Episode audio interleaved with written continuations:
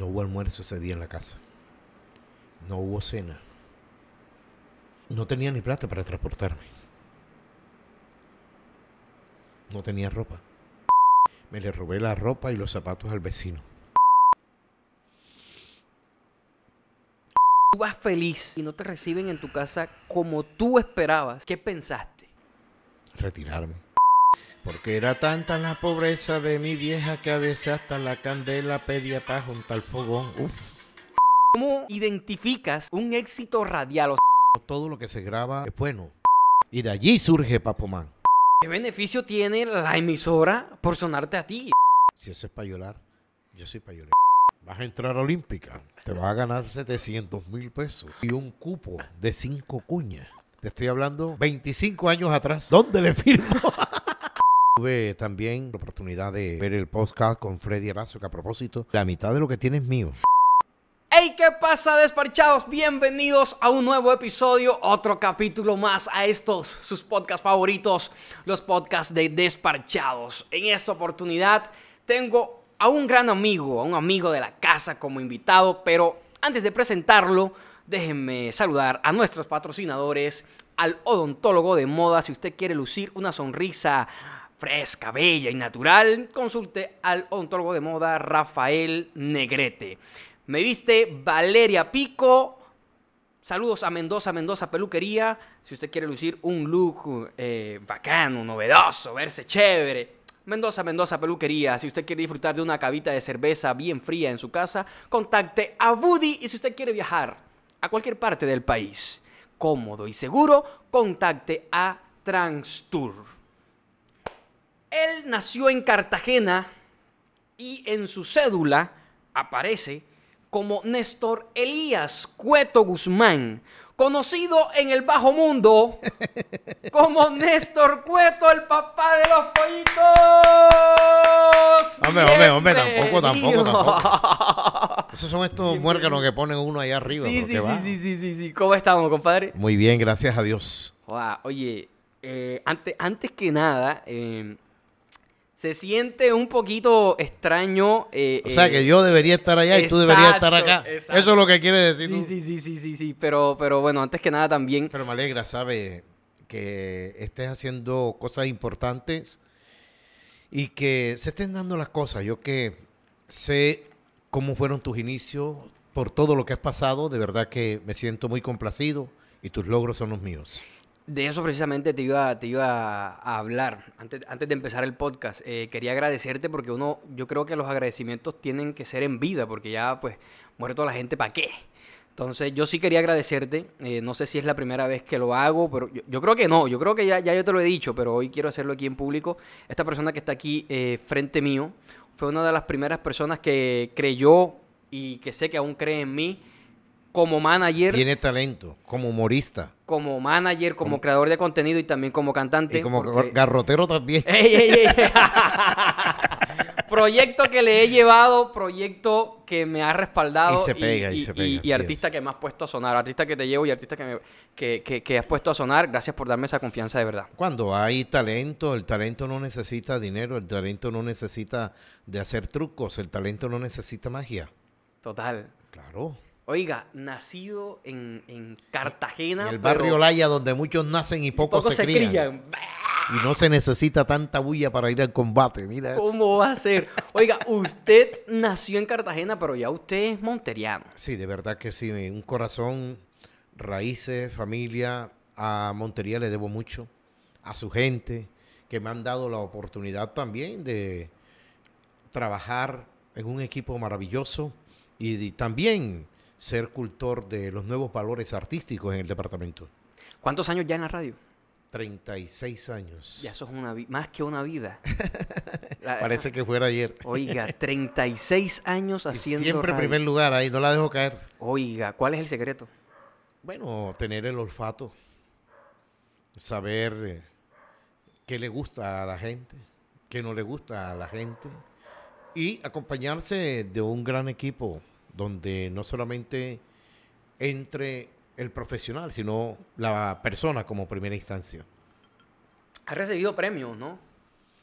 Hombre, sí, eh, en Cartagena, voz comercial, voz aficionado, premio Diana Turbay Quintero, también por la Asociación Colombiana de Periodistas, eh, el Círculo de Periodistas del Departamento de Bolívar, aquí en Córdoba también, Revista Expectativa, en varias oportunidades. Casualmente ahorita estoy eh, nominado también para otro premio como personaje del año, pero más que un pergamino, más que una distinción, más que un honor, es el resultado a un esfuerzo, porque no todo lo que se ve, se escucha o se oye es color de rosa.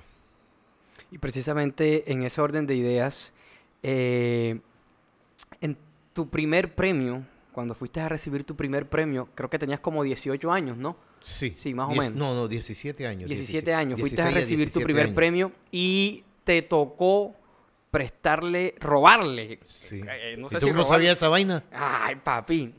cogerle prestado, sin su permiso, la ropa a un vecino. Sí, fue Para poder asistir a recibir el premio. Tocas mi sensibilidad solía pasar los años 81, 82, si mal no recuerdo, y hubo un concurso en una cadena radial. Anteriormente se usaban los radioteatros. Y yo llegué, me presenté alrededor de 85, 86 personas o jóvenes que también estaban interesados en participar en concurso como locutor en la ciudad de Cartagena. Y créeme que el primer día me llamaron y a mí me temblaban las piernas porque escuché voces tan hermosas como compañeros que están en Radio Guado, Radio Borinque, en la BBC de Londres, la, en Nueva York, en Washington. O sea, voces que son internacionales en estos momentos.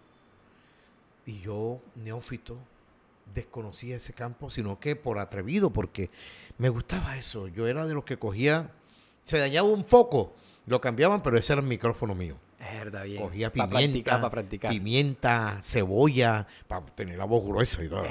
bien. pero que va, puro sofisma de distracción. Y créeme que ese día que me llamaron me temblaban tanto las piernas que yo no subía al escenario para la prueba. Pero yo pienso que Dios cuando tiene un destino para uno, no hay quien lo cambie. Al día siguiente me presenté y ha de creer que me volvieron a llamar. Pero en medio de lo que yo sentía, también sentí el impulso que me motivó. Me dijeron, tienes que improvisar una noticia, tienes que narrar eh, un deporte por un minuto, tienes que transmitir un evento eh, artístico. Y yo me he fajado. De los 86, ese día, el segundo día ya quedaron 36. 50 fueron eliminados así. De un solo dotazo. Del mes siguiente ya quedamos 15. El tercer mes quedamos 9. El cuarto mes ya quedamos 5. En el quinto mes ya éramos 3. Y es allí donde viene una de las historias que toca la sensibilidad de un hombre que en medio de la pobreza en la cual vivíamos ahí en el barrio Laya, porque somos cuatro o cinco hermanos, pero no tuvimos padre. Mi mamá le tocaba lavar, planchar, hacer aseo. Duro le tocó a la vieja. Y ese día era la elección como la voz, voz, eh, voz talento, nuevo voz de la ciudad de Cartagena y una distancia como de Mogambo a la Universidad de Córdoba. Le soy sincero, no hubo almuerzo ese día en la casa. No hubo cena. Y no tenía ni plata para transportarme. No tenía ropa. Te lo confieso. Y surge ese acontecimiento que ha marcado toda mi vida. Me le robé la ropa y los zapatos al vecino para irme, al hijo del vecino para irme al evento. Caminé ese trayecto sin luz, sin nada.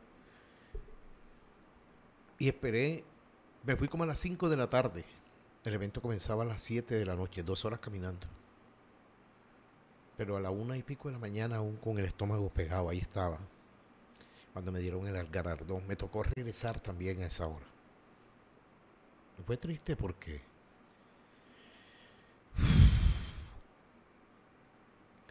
mi mamá, eh, en vez de recibirme con un abrazo, Con alegría. me dieron una limpia esa hora, que nunca se me olvida. Por los valores. ¿Qué ibas pensando cuando ibas de regreso? ¿Qué ibas pensando cuando ibas a recibir el premio? No, yo iba feliz. Cuando ibas a recibir el premio. No, cuando iba, iba con ese anhelo, Dios mío, rogaba que, que se cristalizara ese sueño porque era lo que yo quería hacer. Yo abandoné los estudios y todo, yo quería ser locutor. Y me, yo te digo que si había una pelea de perro en el patio de la casa, yo la transmitía. Teníamos un conjunto, los peores nada. La caseta hoy oscuro. Y yo me transmitía ahí, había reina, y yo transmitía, y me montaba en un carro. y- o sea, lo que nace con uno es para uno. ¿no? Y bueno, obtuve el primer puesto como mejor voz juvenil o aficionado de Cartagena. Y viene un proceso. Anteriormente tocaba hacer el curso, una, dos de la mañana era que te ponía, te podías entrar y llevarle el periódico, el pan, la gaseosa al locutor, si te caía bien, o si tú le caías bien para que él te dejara ver ahí cómo daba la hora. Y comienza ese proceso sin ganar un peso.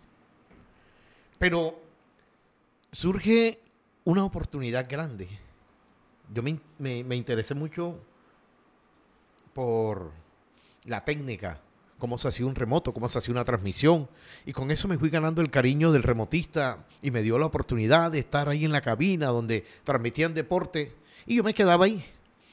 En cierta ocasión, el difunto Lilo Guerrero estaba muy molesto porque la voz comercial había dejado las cuñas. Era Piropero Castro, Eduardo Fernández Geney, David González Correa, voces internacionales. Y yo tuve la osadía de decirle don Lilo, yo me sé todas las cuñas de memoria con número de teléfono y número de residencia. Y él me dijo, ¿qué va a saber usted de eso? Y que- Y déme la oportunidad para que vea.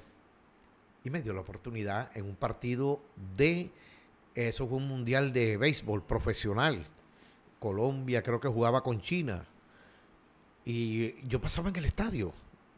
Me hice hasta amigo de un deportista de los Estados Unidos, Matt Fundenberg, jugaba la tercera base. Me regaló un guante de la tercera, Wilson. Duró mucho tiempo. Y leí todos los comerciales de memoria. Ese día despidieron a los otros dos señores. fuiste, fuiste causante de despido. O sea, Yo lo te- que es yo te- memorizarse 32 comerciales así. Yo te voy a, te, te voy a, a- a preguntar, eh, eh, porque esa anécdota me, me- me parece muy... Discúlpame que, que me regrese. Me tomo uno. Hombre, uno. Ahí hay una botella. Eh, Ya me es- siento es- mejor. esa- esa tenido un torú aquí. No, tranquilo. Esa anécdota me parece, me parece fuertísimo, ¿no? Eh, como alguien que va a recibir su primer premio no tiene primero ni para los pasajes, tampoco tenía para la ropa, Así hay mucha gente con sed de triunfo. pero pudo más tu, tu, tu sed de triunfo. Eh, en ese momento cuando, cuando tú vas feliz y no te reciben en tu casa como tú esperabas, ¿qué pensaste? Retirarme, no continuar. Pero se me olvidó de que mi vieja no lo hizo a lo mejor por no darme una señal de triunfo, sino que estaban los valores, Primero. fue el acto cometido. Yo me disculpé al día siguiente con el hijo, con el papá y con la mamá del muchacho. Y ellos, por el contrario, me abrazaron, me rodearon, pero lo de la mamá fue eso, el valor, usted no tiene por qué tomar lo ajeno. Vístase con lo suyo, porque el que se viste con lo ajeno, en la calle se queda en cuero. Hay una, para, para terminar este, este, este bonito episodio, eh, yo creo que ustedes no lo van a escuchar por temas de derechos de autor, pero tal vez esto te traiga recuerdos.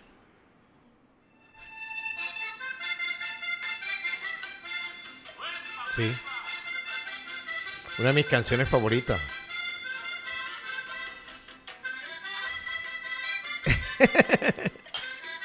Uf, bárbaro.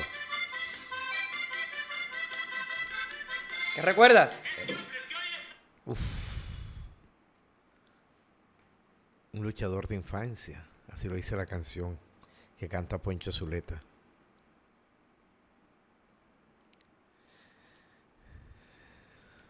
lo correcto.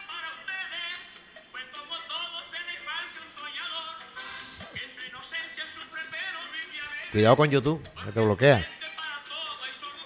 Va muteado.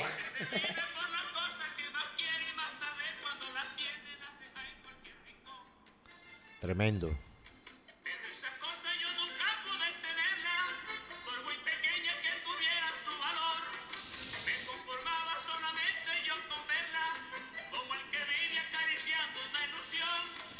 Porque era tanta la pobreza de mi vieja que a veces hasta la candela pedía para juntar fogón. Uf.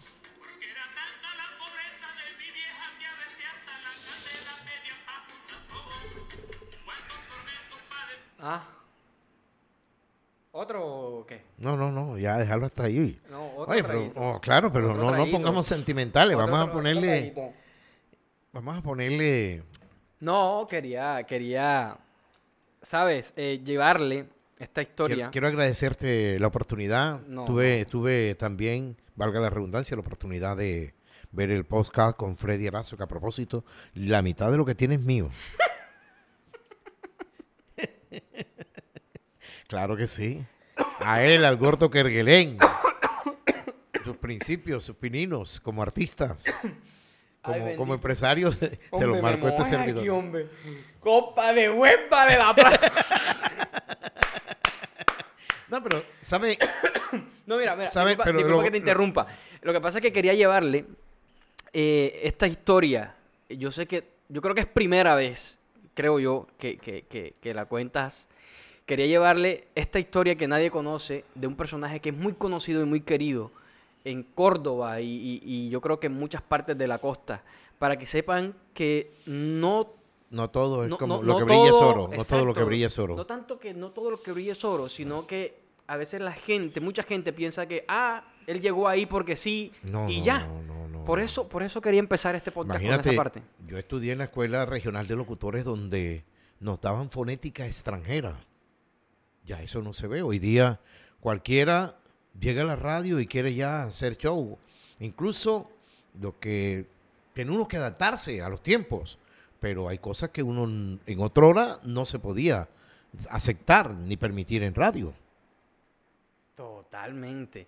Oiga, a propósito, eh, eh, ¿Por qué no me pregunta como Diomedes? es un personaje tuyo que a mí me gusta. Usted sabe que a mí me gusta ese personaje. lo que pasa es que, bueno, si yo me... Ah, te sopla la nariz también. No, lo que pasa es que tengo reuma. Tengo reuma. Ah, tengo ya, reuma. listo. No, ya- no, o sea que a veces uno tiene que sacarse el moquito, ¿no? A veces uno sale con un moquito ahí, entonces no. Oiga, eh, que, ¿cómo, ¿cómo identificas un éxito radial? O sea, cuando... por- yo he estado ahí, pa, paren bola que lo, que lo voy a decir. Yo he estado muchas veces, eh, eh, bueno, es- he, sido un afortunado de, de- de- de- me considero un afortunado de, tener a Néstor como, como amigo, eh, porque le he aprendido muchas cosas. Y una de las frases que ustedes han oído aquí en, en nuestros podcasts es, ya todo en la música está hecho. Sí. Esa frase me la dijo Y hay que hacerlo mejor. Ahí me la dijo él. Entonces, miren, allá en su oficina, yo he Fíjate visto... que el tiempo me ha dado la razón. En estos momentos, las canciones antiguas trayéndole al sonido moderno han sido éxitos. Sí, total, total. No, y eso, eso, esa fórmula siempre, siempre ha funcionado.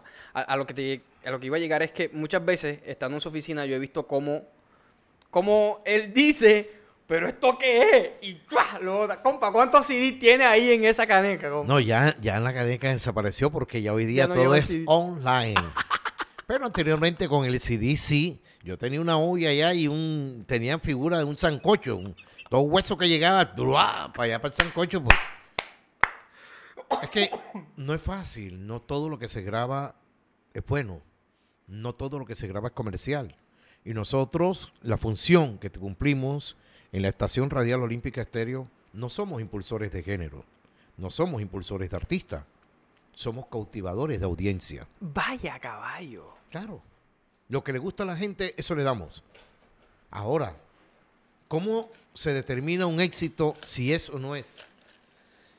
Una pregunta difícil de responder. Primero porque no soy músico. Pero hay una excepción.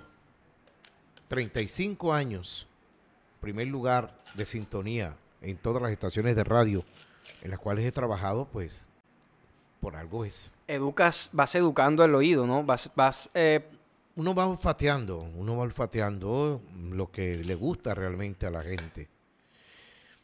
Artistas, fíjate una historia tan bonita como la de Papo Man. Hicimos un concurso de champeta aquí en la ciudad de Montería cuando llegamos y de allí surge Papo Man. No como cantante, como bailador al lado de Gaby Man.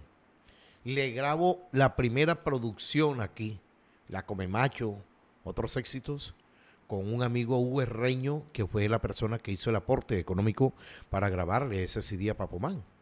Un éxito total. Tanto que Yamiro Marín me llama. Eh, eh, Néstor, ese pelado que hay, llévatelo. Chaguala, ¿no? Pues Chaguala, y el flaco en esa época todavía estaban en un huacal metido. ok. Pero yo le dije a Papo, Papo, ya te recomendé en Cartagena, vas donde Yamiro Marín y vas a hablar con Chaguala y el flaco Iriarte. Y ahí se despega Papo Man. Así ha sido con muchos artistas en la música vallenata, con Silvestre, con Peter, con Felipe Peláez. Yo tengo tantas anécdotas con esa gente que si las cuento, No, tranquilo, aquí podemos. cabras. Pero- el mismo Diomedes. Pero andas, andas con Peter Manjarres ahora mismo. Aquí estás, viniste con Peter. Sí, señor. Vamos a mostrarles a Peter. ¿Dónde está Peter Manjarres? Vamos a mostrar. Está dormido. Ah, güey, pucha, se durmió. Anda con un perrito así que le puso Peter Manjarres. Se durmió. está dormido, está dormido. Eh, en la casa, la casa es de artista. Bueno, ellos llegan allá también, es cierto. Pero el, el gato se llama Coffee el cafetero. El otro gato se llama Mr. Black. No le diga porque Peter tiene que Lázaro. Y este perrito que tenemos un pincher se llama Peter Majarres. No, hombre, no, no No, y todos los perros han sido así, todos los animalitos. Los queremos Y el. Coffee sabe que ese gato se llama. Claro que sí. ¿Qué te dijo? Claro, y a Silvestre también le, le pusimos un perrito que teníamos. Me voy a regresar y te, te- te voy a hacer más específico con, con la pregunta. ¿Cuáles son esas características que tú- tú identificas en un éxito? Cuando te muestran una canción y tú dices, prográmela. Te lo resumo de la siguiente manera. El difunto Yuri Renal, mi compadre, grabó una producción. Él era acordeonero. Pero en esta oportunidad él mete la voz. Dentro de la canción, dentro del CD el LP, porque era LP, hay 10 canciones. Y él me dice, mire, yo vengo aquí para que usted escuche esta canción, lo recibí, y me sale una canción, linda muñequita, de ti estoy enamorado. Le dije, esa va. ¿Usted por qué no había grabado? Se pegó. ¡Ay, papi! Esa es mi favorita. Linda muñequita. Le gusta mucho a José Medellín, oye, esa canción. Eh, Eduard Morelos, Edwin Cantero, el mismo Robert Hernández, usted se acuerda en su Claro, momento. por Clichén.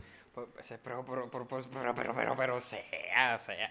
Cliché, Henry Torres. Bueno, pero igual pasó con Elio Boom, con Mr. Black, con el difunto Afinadito, todo, todo, Grupo Cusima, eh, Nando Hernández, eh, Nando Black, igualmente a Anexin, Viviano Torres, Luis Tower. Y en San Andrés también tuvimos la oportunidad de hacer un trabajo maravilloso con el grupo Deal Rebels Ace Beats en Otrora. Participó en el Green Moon Festival y también en el Festival Internacional de Música del Caribe, al cual con mucho honor tuve la oportunidad de presentar en diversas oportunidades. ¿Cómo sabes que es un éxito? Caramba, eso es difícil. Eso es difícil. Yo diría que uno busca la sonancia. No sé qué significa, pero. Por ejemplo, un niñito, cuando tú oyes una canción en la voz de un niño, mamá mía, párale bola. Se pega. Porque eso va para generaciones. Entonces, buscarle ese contenido que se identifique con el tipo que le metieron los cachos, que se está tomando un trago, que el cantinero lo bembea y este le dice, no me bembee porque te voy a tirar un billete. Por ejemplo. Ya, es tener ese, ese olfato, es un olfato. Aquí huele rico. Huele a comida. Bueno, así pasa. No sé Hay tanto- restaurante por aquí cerca. ¿Cómo? Hay restaurante por aquí no, cerca. que están cocinando. Ah, pero huele rico. Así mismo en no la sé qué música. estarán cocinando. Así mismo en la música. Pero si estuviesen haciendo algo desagradable, Y huele sabroso, ¿verdad que sí? entonces es olfato. Es la experiencia. que Con el tiempo, ¿no? que, es que es como difícil describirlo, ¿no? Eh, Es que eso no tiene, la música Sí, sí. no tiene una descripción, el éxito tampoco, tampoco. Fíjese que hay patadas de mula. ¿A qué le llamo patada de mula? Osama Bin Laden. Osama Bin Laden. Los millennials saben que fue la canción más descargada en internet. En Ares.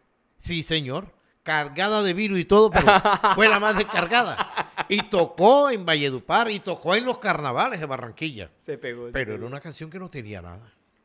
Eh, Y ¿por me la trajo Jaime Díaz, el hijo de Enrique Díaz. Mm. Y después se formó el Bololó y el Tropel y todo eso. Ahí tuvieron que darle un billete para quedarlo quieto. ¿Cómo fue eso? Claro que sí, a mí me la trajo eh, Jaime Díaz, el primero que me trajo el Osama Bin Laden. O sea, pero, pero, o sea, la original. La propia, tiempo- que él fue, la inspiración fue de él. Pero, o sea, la, la, la primera voz que se graba de eso fue Lucho Cobo o no fue Lucho No, Cobo? no fue Lucho Cobo. A la No, vaina. ¿Quién fue? O sea, fue el hijo de Enrique. Enrique Díaz, sí. Ok, entonces. Y él ¿cómo lo demandó y se formó tremendo bololó. Yo no tenía ni, ni Bueno, idea. para que veas tú. ah. O, o sea, pero espérate, ¿cómo así? Ven acá. La canción llega Oye, a ti. así, así ha sido mucha, así, ha- así ha pasado con muchas veces con el Joe. Pero espérate. La canción llegó a ti en la voz de- del hijo de Enrique. Enrique Díaz, sí. Ok. Jaime Díaz. Ok, eh. En una parranda que estábamos aquí en Costa de Oro, en la casa del viejo Beder, el papá de José Díaz. Me dijo el viejo Jo- Beder, mira, Néstor, escúchate esta canción. Y oye, ¿cuál Beder? Mira, escucha eso. Le dije, está buena, está buena. Pero en la voz de Jaime. Pero cuando me la graba ya, Lucho Cobo, y dije, ¿esto qué pasó aquí? Mm, Yo me quedé quieto porque hay que ser también respetuoso. Pero luego Jaime ya formó su, su alaraca y tuvieron que pagarle. Ah, la vaina. O sea que hubo, hubo bronca con el tema de Osama Bin Laden. Yo no sabía. Sí, señor. Ok, pero y entonces eh, lo que hizo Lucho Cobo fue un, un- o sea, lo escuchó y la, gra- la grabó él. Sin el consentimiento del autor, Ok, el autor es... Jaime Díaz. Ok, a la- eh, eso es Es primicia que- porque yo, es no lo es sabía. el solo hecho, el solo hecho de tú tener uno, dos, tres, cuatro estribillos ya registrado, eso se da para plagio. Oiga, eh, eh, hay más casos así que... que- Oh, ahora que usted toca el tema Te- del, te del nombro- Joe, nom- ahora que tocas el tema del Joe, Imagínate. Eh, para ti, para Musa sigue original. Búscalo por Cupré Clué. ti... No, es que hay un montón de temas del Joe. y, y- y mucha gente... eh, Pero no había internet. Exacto, internet. exacto. Fíjate, este tema del Joe es tan controversial. No, y se ha presentado, búsquelo en, en- Claro. en Google. Tú sabes que Claro. Google es el sapo más grande del mundo, ahí está todo. Acá. Este tema del Joe, casi, casi nadie se atreve a hablar del tema del, de- de- del Joe, porque es que el fanatismo, el Sí, fanatismo... desde luego. Álvaro José, es ciego, gran amigo. Es ciego. Eh, cuando muere Patricia Terán, hubo una agrupación que venía detrás, Eugenio Giraldo, el dueño de los inéditos de Colombia y de Armonía Caribe, y él fue quien recogió a Patricia. Pero coincidencialmente, el año siguiente, allí mismo, en el sector de Lomari- Lomitarena, aquí no hay nada libreteado, esto es de aquí, de la CPU, fallece Eugenio Giraldo en el mismo punto donde murió Patricia Terán. ¿En serio? Sí, señor. Busqué, busqué, busquen en Google. El Joe, yo estaba en otra estación en Cartagena y me llamó el Joe que quería ir a el sepelio de Eugenio Giraldo, que si lo acompañaba. Claro que sí, pasó por la emisora y me recogió. Y nos fuimos hasta el cementerio Jardines de Cartagena, donde se le dio cristiana sepultura a Patricia. Y de allí surge una historia bonita. Fíjate que me dice Rodrigo Castillo, necesito conseguir una voz que reemplace a Patricia. Yo le dije, ¿cómo? No, esto es imposible, eso es una voz única. Bueno, hace un concurso, pero este legado hay que continuarlo. Hicimos el legado, la señora Mira Soledad Morelos Mora una gran maestra en la locución, no- con Saúl, Saúl, bueno, el esposo de, de Soledad, Saúl, Ben- Saúl Gallardo, no, Saúl Gallardo no fue, no recuerdo en este Saúl. momento. Saúl. Sí. Bueno, se, nos dimos a la tarea de hacer un concurso y allí surge una voz que nació en Turbana, Bolívar, Esmeralda Orozco. Y este proceso lo inicié yo. Luego contacto a Omar Geles, le presento a Esmeralda y graban un éxito que no por ufamarme, pero tuvimos la oportunidad de ser los impulsores de una hoja en blanco. ¿Te acuerdas de esa Con canción? Wilfran. La que la compuso Wilfran. Sí, señor, una hoja en blanco de, eh, de Esmeralda Orozco. Eso, Sí, eh, discúlpame, ¿la compuso Wilfran? ¿Eso es de Wilfran o es de Omar? Omar, Es de Omar, qué pena. sí, Omar, Omar Geles. Sí, sí, sí. ¿Quién, quién cantaba esa canción con ella? Esmeralda Orozco Con, en la, con- la con voz. Omar Geles. Esa es la voz de Omar. Sí, señor. No, eh, me, me- me van a disculpar. eh, Pero los- no los existían, viendo, los, pero no existían los sabía. programas de voces, pero sí le, le ayudaron bastante porque Omar no es bueno para cantar. Incluso Diomedes Díaz se lo dijo. Toque el acordeón. Toque el acordeón. Cuando Omar vea. No, es mi gran amigo, la vieja. Llame a Néstor, No, no, No, yo, pero- pero- yo lo regaño. Esta vaina En está- estos momentos hay una voz, Oscar Gamarra. No soy quien para vaticinar el futuro de nadie, pero será el ídolo del vallenato en seis años. Es el artista que más toca en la música vallenata. Yo diría que todos los días. No es por la línea económica, no. Es por el talento que tiene el muchacho. Uf. Yo lo regaño. Imagínate que a las... Yo me levanto todos los días tempranito, dos, tres de la mañana estoy despierto. En mañanero a veces, de vez en cuando. Me levanto yo ¿Cómo te ríe la mella, ve? 3, 4 de la mañana. Ey, 6 de la mañana, 7 de la mañana y reviso la agenda. Oscar Gamarra toca en Bucaramanga. Veo en Instagram que está con el cuetico tomando en una cantina aquí en Montería. Con el, con el Junior, con el Tico Junior. A todos los regañé, qué pena, pero. Vayan y recójanse. No, y así no se puede. Vas a comenzar mal, vas mal. Creo que a partir de ese consejo, ese muchacho, me gané su confianza, que me consulta muchas cosas y vamos a tener la oportunidad de tenerlo aquí en la ciudad de Montería el 5 de junio. Ay, aquí también, ¿no? Claro, si tú quieres, va. No, por- vamos por- por el otro. Como dijo Poncho cuando vivió la señorita, por supuesto. Este Poncho también tiene unas anécdotas, Dios Mm. mío.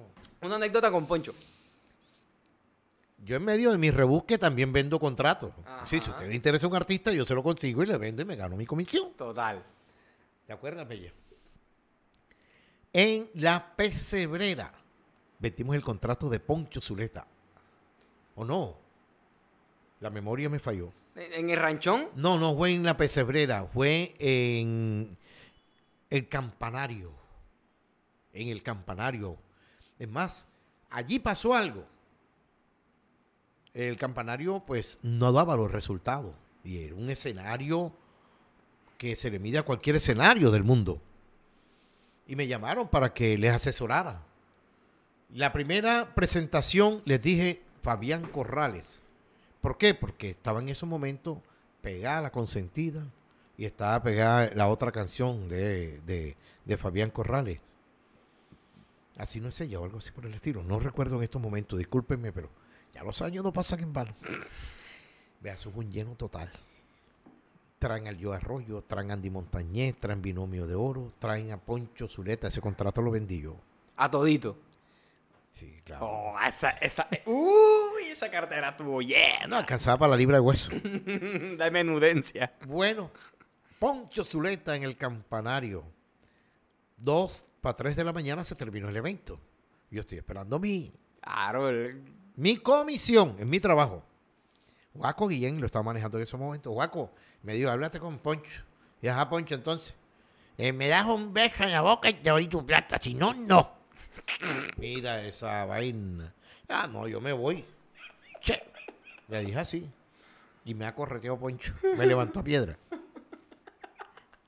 Ella corre. Pero no, son la, es la, la amistad. el Jodiendo, cariño. jodiendo, Sí, jodiendo. Poncho es Bueno, no sé si se ha compuesto, pero Poncho es malo. Eh, eh, eh, es como de los que hacen bullying. eh, o sea, la monta, la monta, Uh, la monta, la monta. Sí, sí. ¿Sabes sí. qué? Uno de, de los podcasts que yo, que yo quisiera hacer es con Poncho. O sea, eh, sé que la rompería muchísimo hablar un rato qué lástima que en nuestra hora no hubiesen esta tecnología de hoy día y todos estos canales y todas la- las plataformas, porque a lo mejor yo estuviese quién sabe dónde metido. Eh, tuve el honor de entrevistar a Diomedes Díaz luego de que saliera de la cárcel porque tocó en Bogotá y al día siguiente tocó en la ciudad de Montería. ¿Te acuerdas? Ay, pero, Pero ahí surgió yo no me acuerdo porque yo todavía no, yo no soy de esa época. Y ahí surgió un antecedente que, caramba, a mí me dolió, me dolió.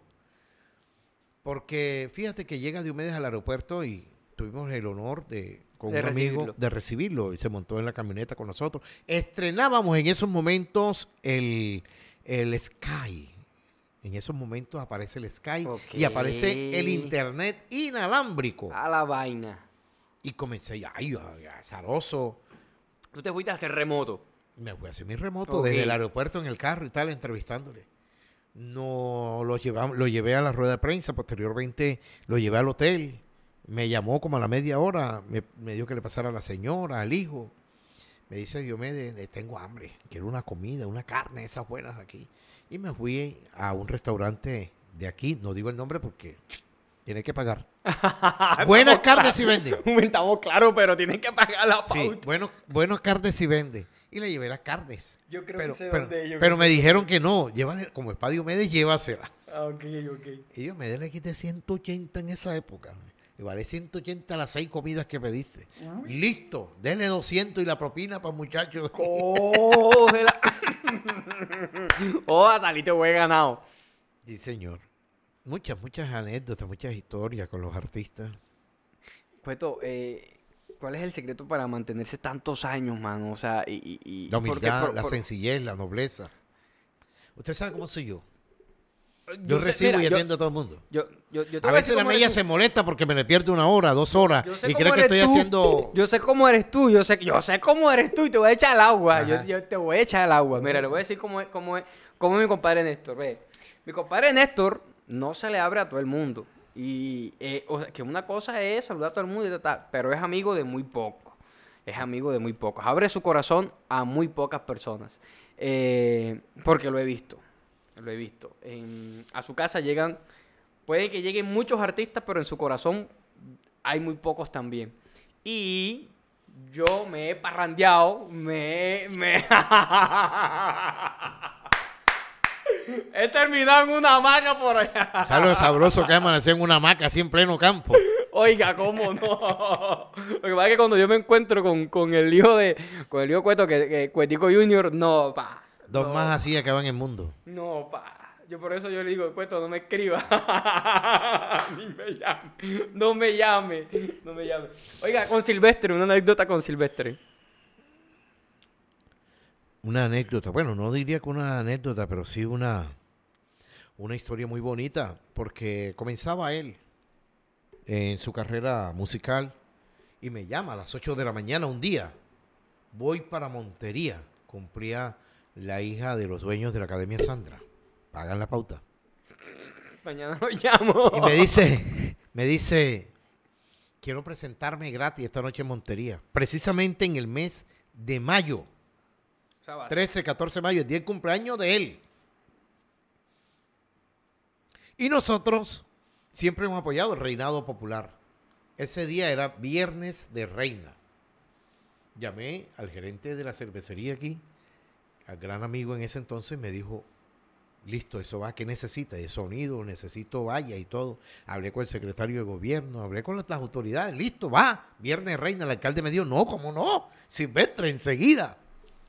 8 de la mañana. Me dijo, tenemos un reto, hay que meter dos mil personas por lo menos a ese evento.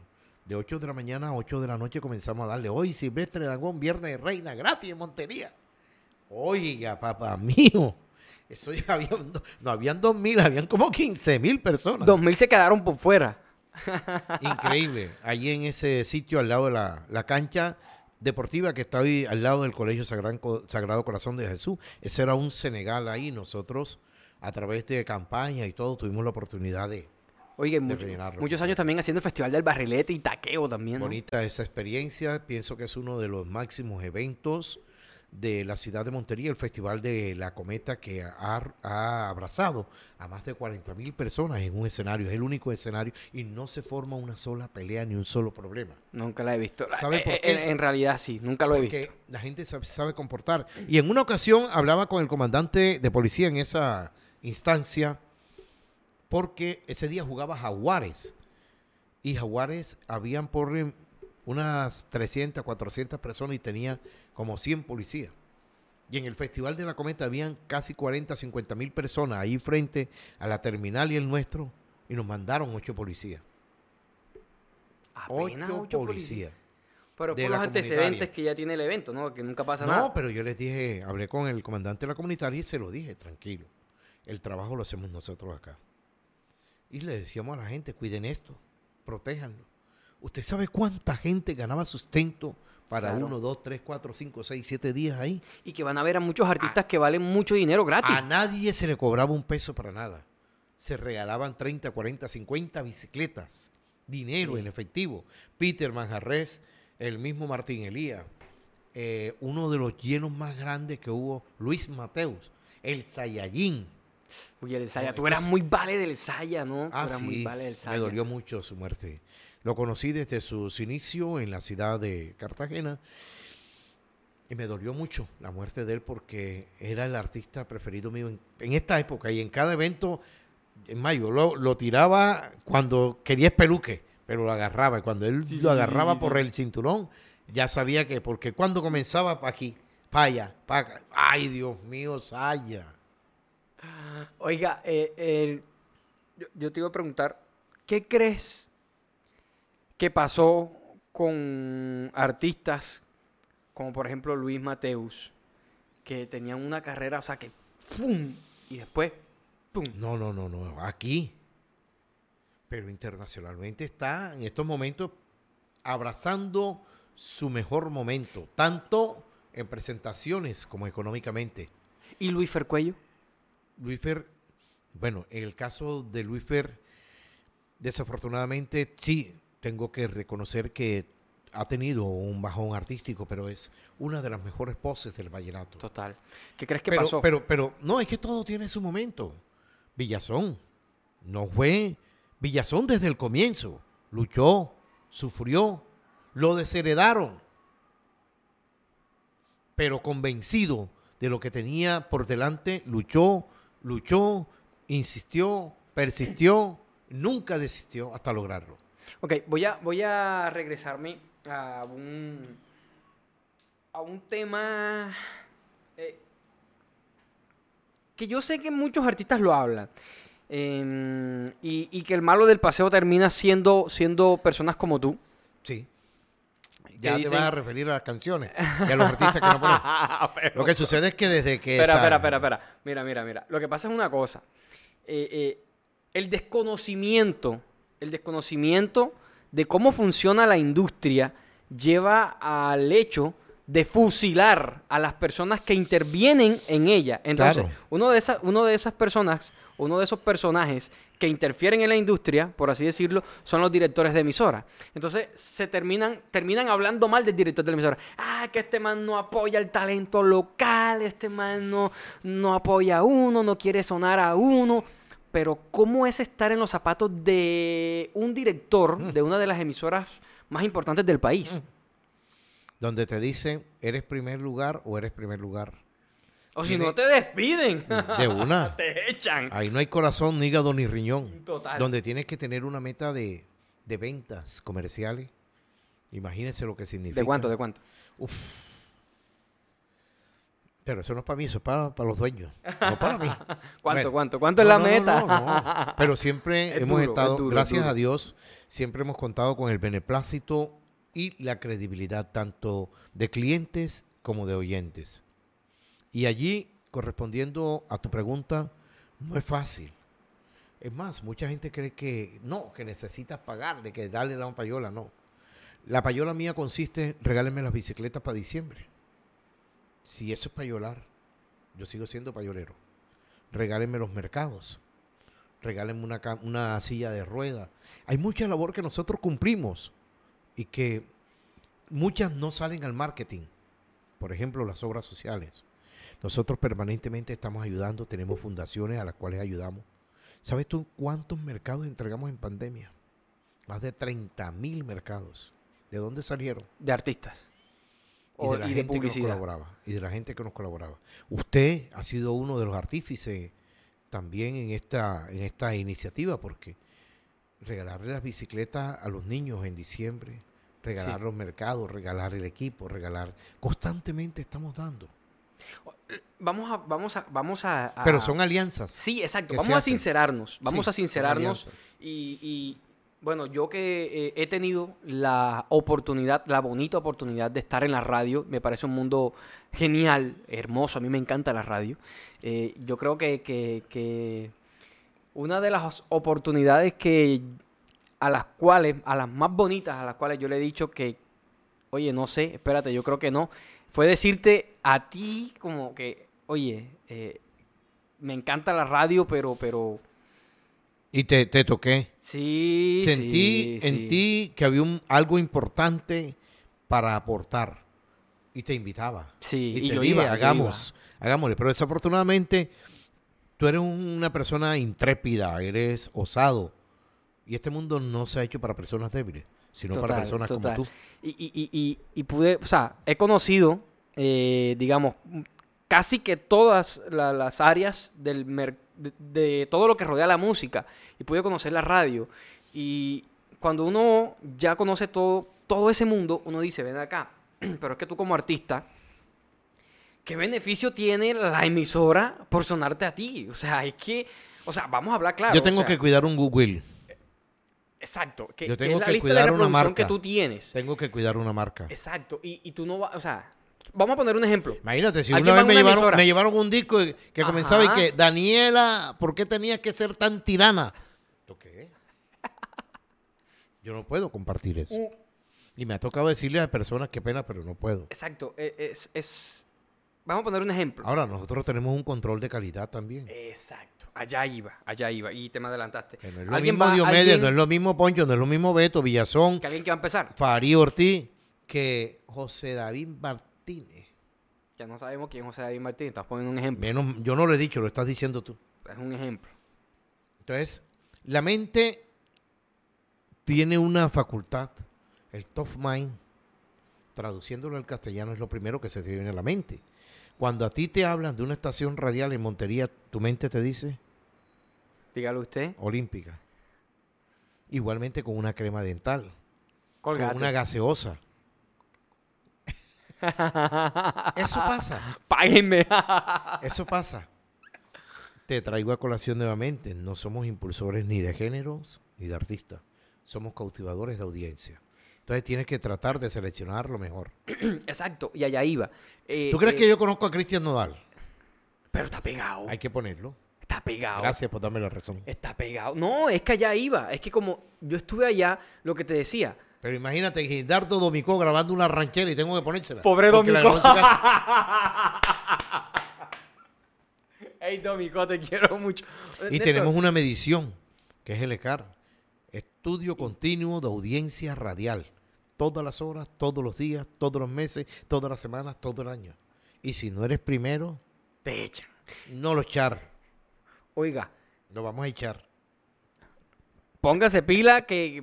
No, es que, es que, es que por eso te decía, mira, como estuve allá eh, en el tema de, de- de la payola, eh, en, eh, es, oye, o sea, pero ponte en los zapatos del director, ponte en los zapatos de los locutores, o sea, te están sonando a son de qué. Fíjate, ahorita mismo Iván Ovalle me llamó. Necesito que me suenes esta canción. Y el Día de las Madres tienes una serenata.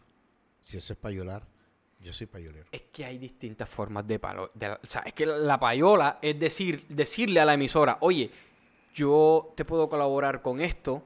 Son alianzas.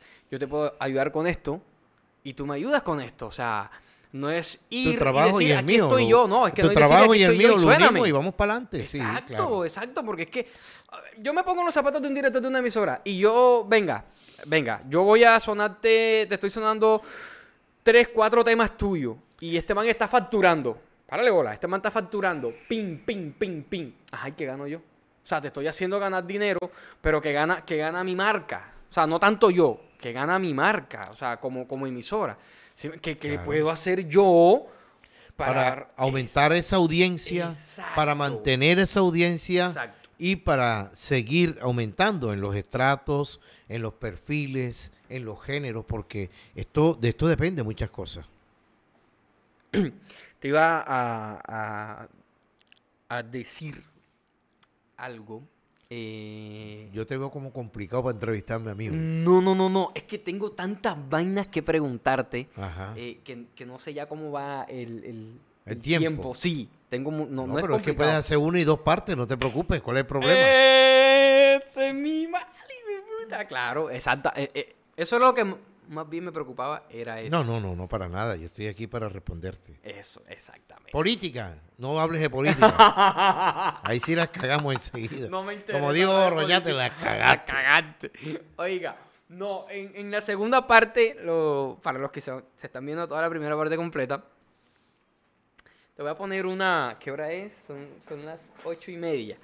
Son las ocho y media. eh, te voy a poner una. Un, un pequeño ejercicio Ajá. para que lo hagamos al aire, a- a- aquí en, en cámaras, Ajá. de que llames a un famoso para ver cuál es el primero que te contesta. Pero ahorita en la segunda parte. Ajá. Ya. Y le vas, le vas a pedir prestado dinero. O sea, pero, obvia- Bien. pero como broma, ¿sí me entiendes? Le- Pero es- le vas a inventar algo y le vas a decir, eh, eh, joda, mi mano, necesito 5 millones de pesos. Que te preste 5 millones de pesos. ¿Sí? Pero ahorita para la segunda parte, ahorita para la segunda parte. Te quería preguntar, ¿por qué terminaste en Montería? ¿Por qué terminé en Montería? Sí. Ah, bueno. Era de Cartagena, te viniste mi- pa' Montería. Mi esposa Diana Arroyo, estábamos pasando vacaciones acá. Yo había salido de vacaciones en Cartagena y me vine a acompañarle. Visitamos a sus familiares, ellos son del centro del departamento de Bolívar. Por cuestiones de la violencia se desplazaron, tuvieron eh, desplazamiento y se vinieron a la ciudad de Montería. Y en la 35 están, le dicen los pavos. ¿Por qué? caen en corozo, no te metas con ellos, ¿viste? Bueno, y en una, algunas vacaciones, pues yo había presentado la renuncia en Olímpica en Cartagena porque ya tenía una oferta laboral muy económica, muy bien remunerada en otra empresa radial. Y como que yo no sé cómo fatearon eso. Y dijeron, de aquí no te vas. Pero me llamó el jefe y me dice, ¿dónde estás? Y estoy en Montería. ¿Cuándo entra? Dije, no, entraba mañana. ¿Cómo así que entraba mañana? Sí, yo voy a presentar la carta de renuncia porque ya tengo eh, otra contratación y voy a firmar. Me dijo, no, no, no, pero ven acá. Ven acá, cuento. ¿Quién te llamó? Rafael Páez Rodríguez. Ajá. Le llaman el encantador de serpiente. Oh, apodo. Ajá. Sí, señor. Ese tipo habla contigo y te convence. Sí, si sí, tienes sí. plata, te la quita. Necesito volver mi amigo de él para que me enseñe. Pero fíjate que incluso me pasó, estando yo en otra estación radial en Cartagena, hacía un programa Domingos de Playa. Cuando recibo una llamada, hola Néstor, te habla Rafael Páez.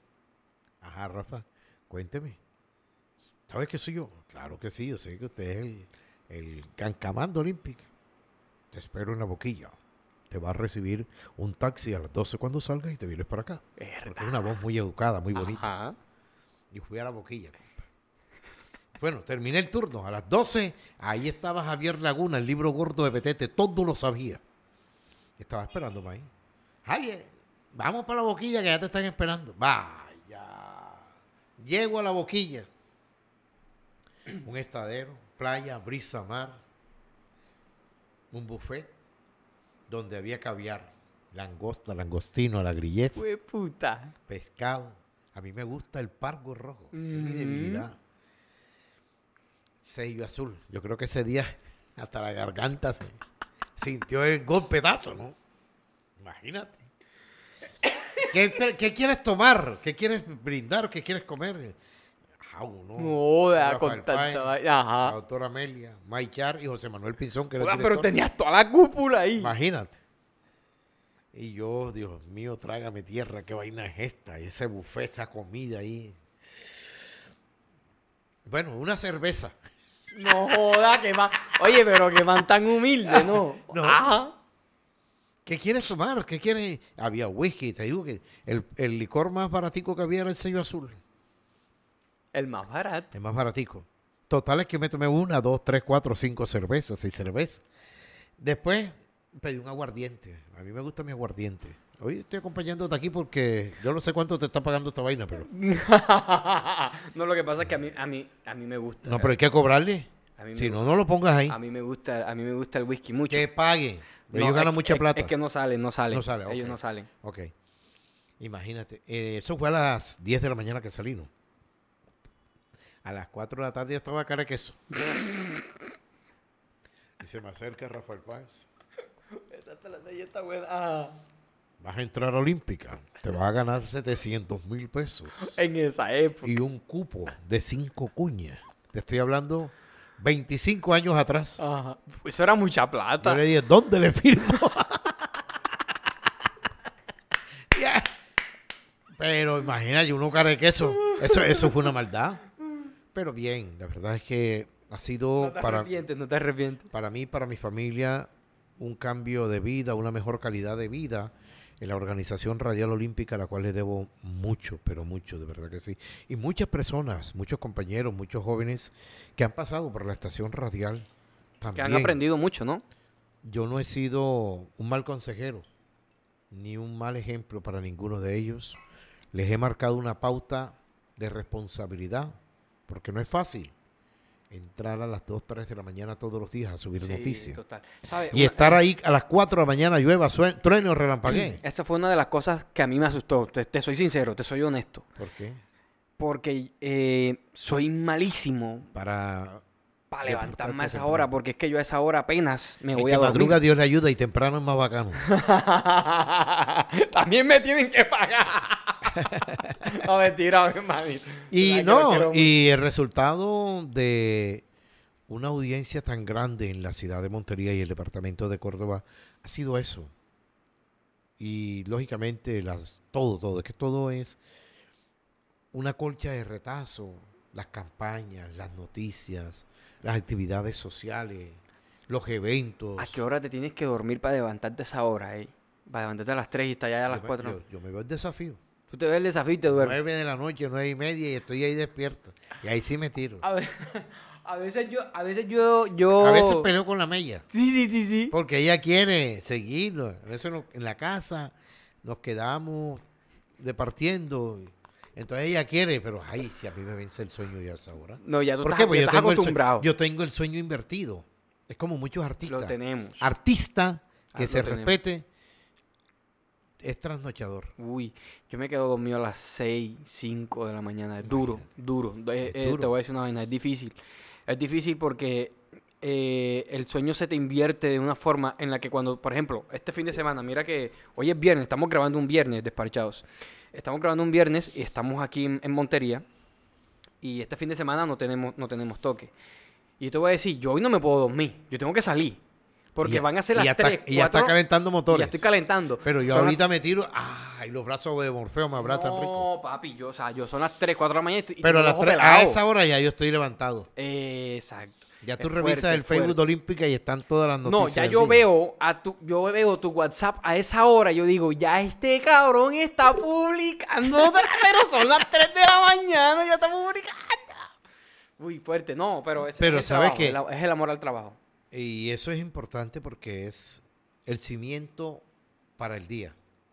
Sí, y con eso se va a levantar mucha gente. Si hay una persona que llega a las 6, 7 de la mañana a la emisora, ya no va a encontrar nada porque todo el mundo se levanta, pone Olímpica para estar enterado de las Eh. noticias.